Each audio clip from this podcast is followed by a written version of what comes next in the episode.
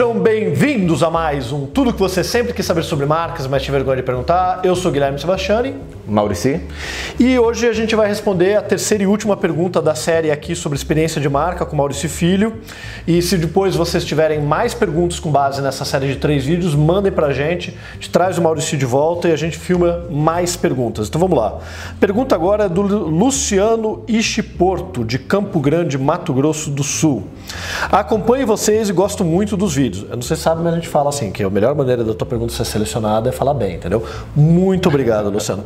Sou formado em administração e especializado em marketing, além de ser designer gráfico. Caramba! Tenho um micro escritório de brand voltado para pequenas e médias empresas. Minha maior dúvida, e é, é uma dúvida boa, é como introduzir a cultura de branding na empresa.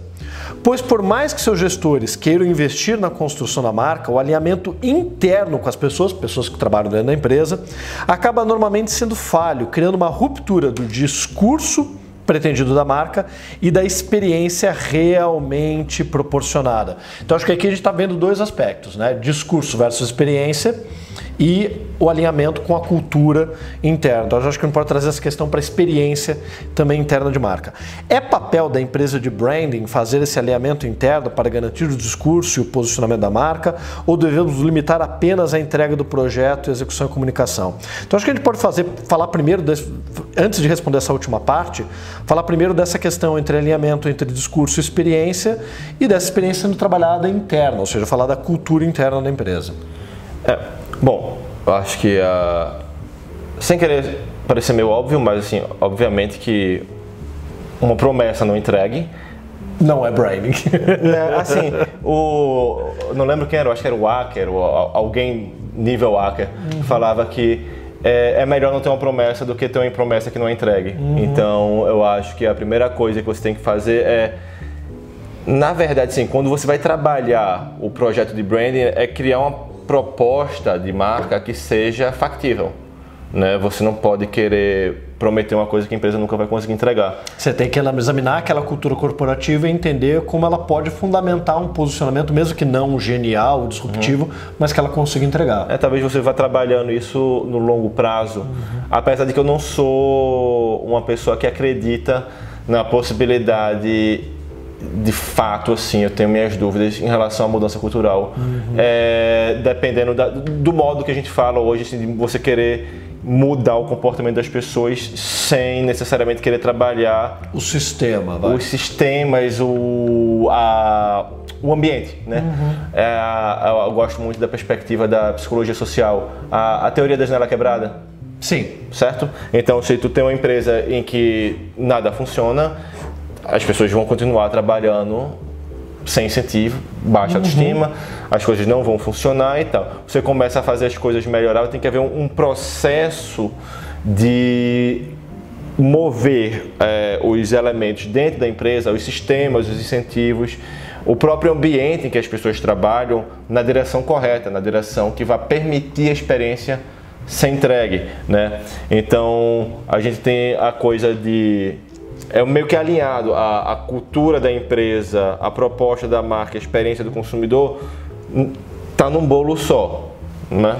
É, é o, o, o que para mim faz bastante sentido, né? A gente vê, por exemplo, todo mundo falando assim, ah, Google, que empresa inovadora, uhum. mas assim, quando a pessoa quer copiar o Google, que copia puff colorido e mesa de pimbolim. É. Né? Aí agora você tem uma cultura disruptiva, porque você tem puff que as pessoas não podem usar, é só no horário de descanso, e uma mesa de pimbolim só após o expediente. Você não tem ali benefícios, é, uma hierarquia organizada que dê suporte para aquela cultura.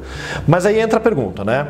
Uh, ok. Uh, a experiência de marca construída no, dentro de uma cultura para tentar modificá-la, embora eu concordo com você, é muito difícil, quase impossível mudar uma cultura de marca, não é só apenas um trabalho de interiores, de ambientação, embora é. isso seja um ponto importante.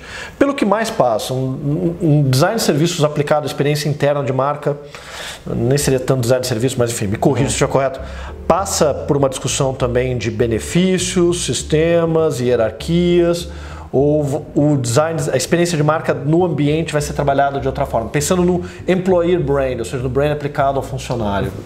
Tem várias perspectivas. Tem uma coisa que eu acho interessante que o pessoal trabalha hoje, que é o design organizacional, né? Você trabalhar a questão de como a organização funciona, embutir, criar elementos de cultura e várias outras coisas, não é?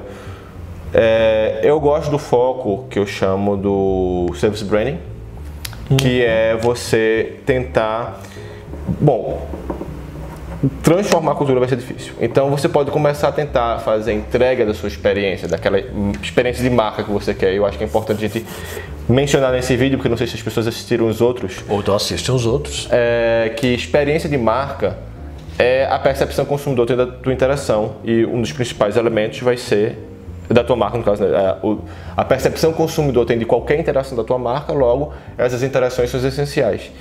E é, a interação pode ser qualquer, com qualquer ponto de contato, pode ser uma uhum. publicidade, pode ser um boca a boca, um negócio bem direto, mas o principal elemento é com o serviço. Então, para tu facilitar que essa proposta de marca seja entregue, pensa assim, é, eu vejo a marca, uma empresa como uma, uma série de processos. Você bota uma coisinha uhum. aqui, sai uma coisinha aqui, certo? certo? Então tu tem aqui, tu tem uma proposta de marca e tu quer que tenha uma experiência de marca. Tu tem que permitir que isso aqui aconteça. Que a burocracia interna, não sentido burocracia no sentido positivo ou negativo, dê suporte para aquela experiência. Que ela seja externalizada, exatamente. Uhum. Então, tipo, uma vez que você sabe qual é a experiência que você quer entregar ao consumidor, que é outro ponto que a gente fala no, nos outros dois vídeos, tipo, você tem que saber o que é que você quer que o seu consumidor perceba nas interações com o consumidor, uhum. com a sua marca, perdão. Então você tem que começar a desenhar os processos, os sistemas e as interfaces dentro da empresa para que isso permita essa experiência do consumidor. Quando você vai começar a trabalhar esses elementos dentro da empresa, você vai inevitavelmente estar trabalhando com a experiência do funcionário na uhum. empresa, certo? E no momento que ele tem contato com esse consumidor, ele já começa a externalizar essa cultura, esses valores, Sim. essa própria experiência. É, não só no ambiente, é, por exemplo, porque aquela coisa do é, brand experience sendo design de ambiente, não é, é uhum. muito mais do que isso. Perfeito. Mas é, o ambiente no sentido físico, mas o ambiente no sentido mais completo, que envolve todas as interações sociais e tal, aí sim, a gente tem que pensar numa perspectiva de é, ambiental, né, psicologia ambiental, uhum. como esse, o ambiente vai influenciar as atitudes das pessoas. Né? É, tem um livro que eu acho muito legal, que eu não sei se tem em português, eu procurei até para Mas a gente bota o link aqui, se precisar. É The Person and the Situation, que ele vai falar de como o do balanço entre comportamento é, personalidade comportamento e situação uhum. né então o que acontece é, ele, uma das teorias é que, na verdade, a, não é a sua personalidade que define seu comportamento, mas é seu comportamento que define sua personalidade. Então, você se coloca em situações similares o uhum. tempo todo, certo? E aí você e, repete as mesmas experiências boas ou negativas na sua vida o tempo todo. E você mantém sua personalidade estável. Uhum. Se vier alguma coisa de fora, chute uhum. na caixa dos voadora, na caixa dos peitos, dos pés, você vai mudar, que força você a mudar sua seu ambiente, sua construção ao redor, isso vai mudar sua personalidade. Óbvio que alguns elementos essenciais você consegue manter e carregar uhum. com você, por exemplo, caráter e outras coisas, mas é, as pessoas tendem a internalizar. É... De alguma forma, uma empresa, uma cultura é uma internalização de uma série de comportamentos estabelecidos naquela base organizacional. Hum, exatamente. Tinha um estudo que ele falava o seguinte: se eu pego duas pessoas, certo? Ofereço a uma pessoa mil reais para falar uhum. uma coisa num vídeo que ela não acredita. Ela vem aqui, ela fala pra você porque ela tá recebendo mil reais, pô. E aí. A gente não tá pagando nada. É. É, é verdade, né? Mas enfim, pelo menos eu tô falando alguma coisa que eu realmente acredito, que já vale muito a pena. Mas sério, assim, você chega pra uma pessoa e você pede pra ela mil reais pra ela fazer uma coisa que ela não acredita. Ela vai lá e ela fala. Você pega uma pessoa e dá 10 reais pra ela falar uma coisa que ela não acredita você vai ver que a mudança comportamental da pessoa que recebeu mil reais é praticamente nula e a de que, uhum. recebeu dez reais ela começa a internalizar aquilo. Por quê? Dissonância cognitiva. Uhum. Eu começo a. A vivenciar o conflito, né? Ao conflito e eu vou tentar resolver esse conflito internamente. Então o que acontece? Eu recebi mil reais, meu conflito foi resolvido ali. Eu fui pago para isso. Uhum. Por 10 reais, meu, por que eu falei isso? Será que eu acredito? Será que não?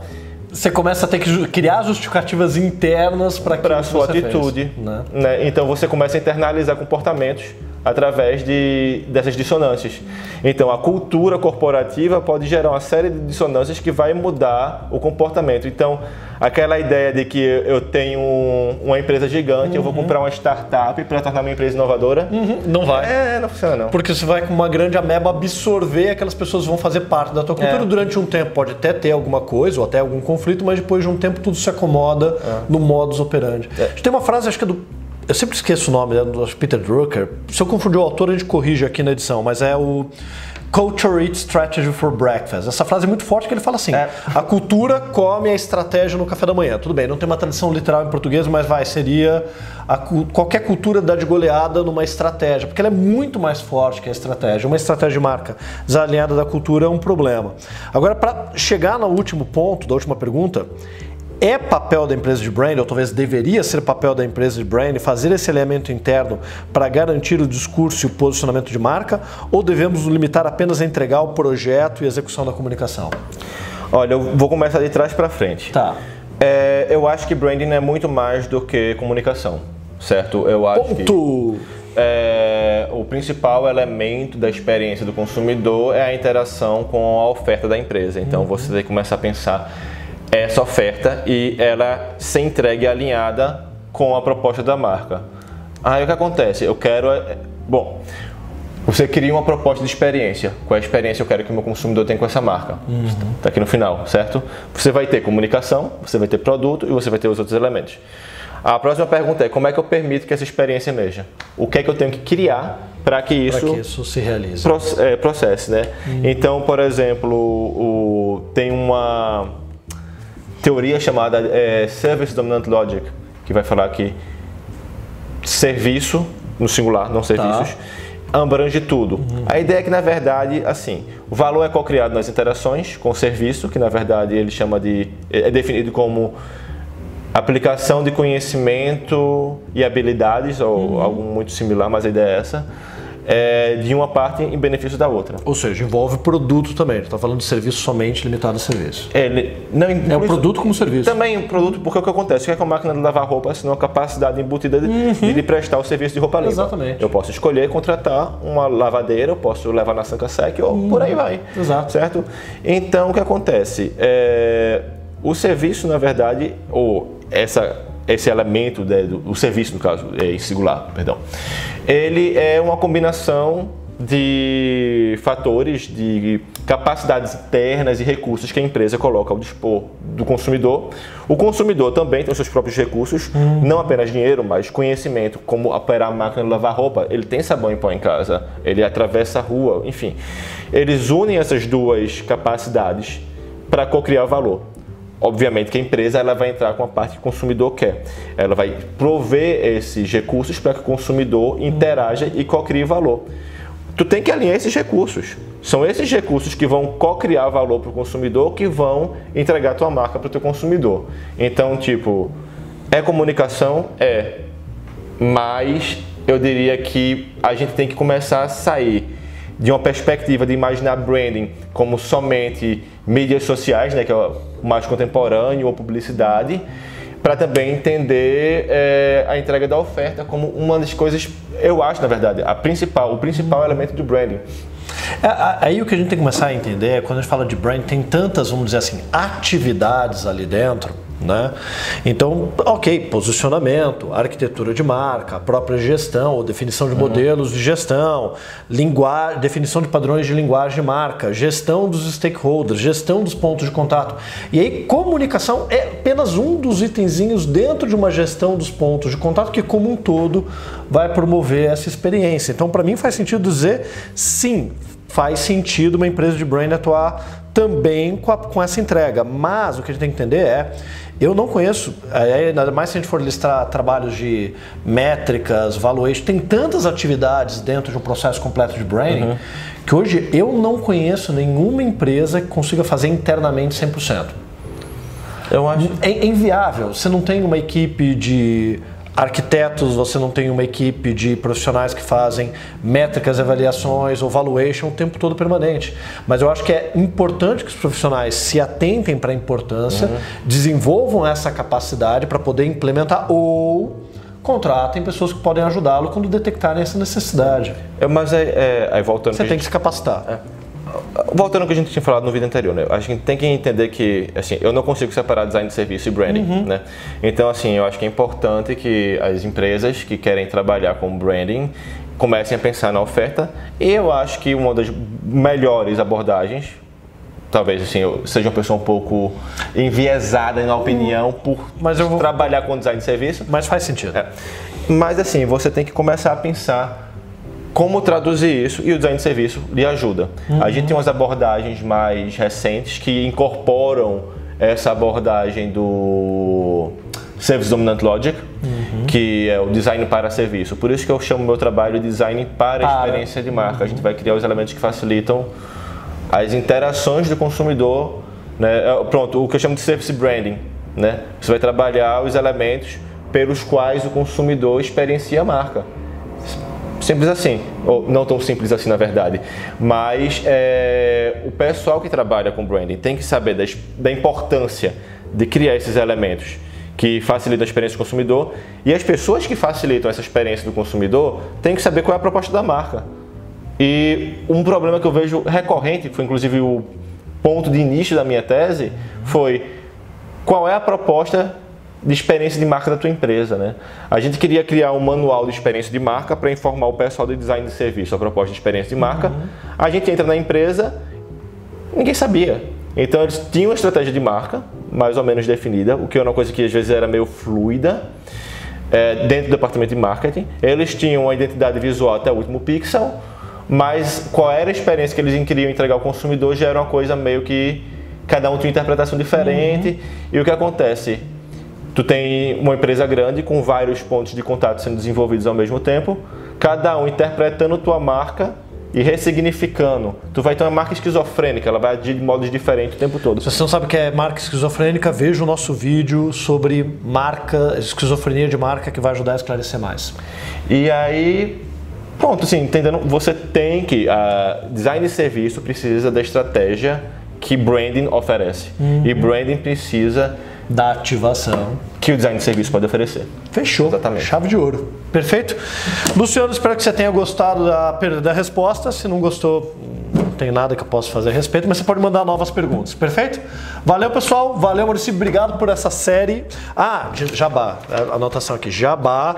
Pessoal, a gente vai estar tá organizando um curso online do Maurício sobre justamente design para experiência de marca, ou seja, como você trabalhar esse service branding.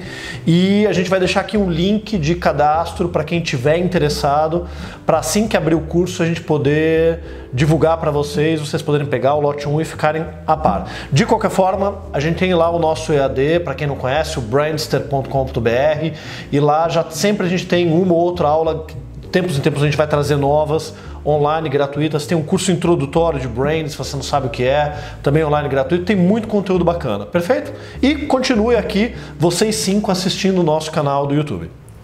A gente só tem cinco pessoas. Valeu, Maurício. Obrigadão. Valeu. E até a próxima. Até a próxima. Até mais.